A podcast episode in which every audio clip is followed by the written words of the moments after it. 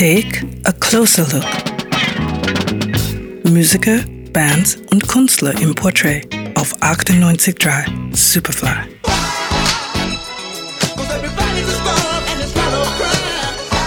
Funkige Gitarrenriffs mit Disco-Arrangements.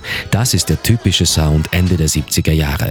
Miterfunden hat ihn die Band The Barcase. Aber dazu wäre es fast nicht gekommen. Sie beginnen als Studioband beim legendären Label Stax. Als Otis Redding sie als Liveband wählt, ist die Freude groß. Tragischerweise kommt jedoch fast die gesamte Ursprungsbesetzung bei einem Flugzeugabsturz ums Leben.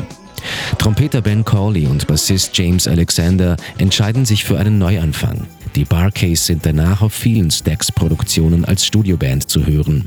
Unter anderem für Isaac Hayes, für den sie sein bahnbrechendes Album Hot Buttered Soul und das nicht minder bekannte Theme from Shaft einspielen. Who's the black private dick that's a sex machine to all the chicks? You damn right.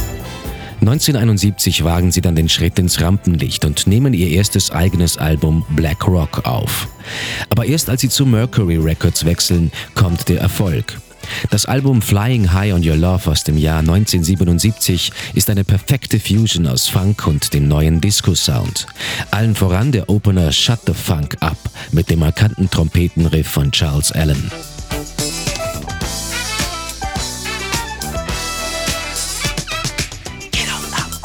Barcase wollen die Gunst der Stunde nutzen und schießen ein Jahr später ein weiteres Album nach. Das Erfolgsrezept ist dasselbe und die Band hat der Musikgeschichte endgültig ihren Stempel aufgedrückt. Denn nur wenige Funkbands schaffen erfolgreich den Sprung in die neue Disco-Ära.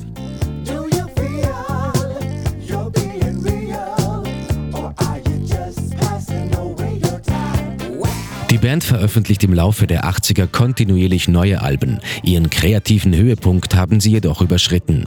Aber niemand kann den Barcase nehmen, was sie trotz ihrer tragischen Bandgeschichte geschafft haben. Dem Übergang zwischen Funk- und Disco-Zeitalter ihren ganz eigenen Stempel aufzudrücken.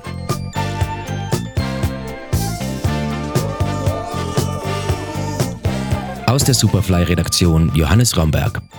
98.3 Superfly.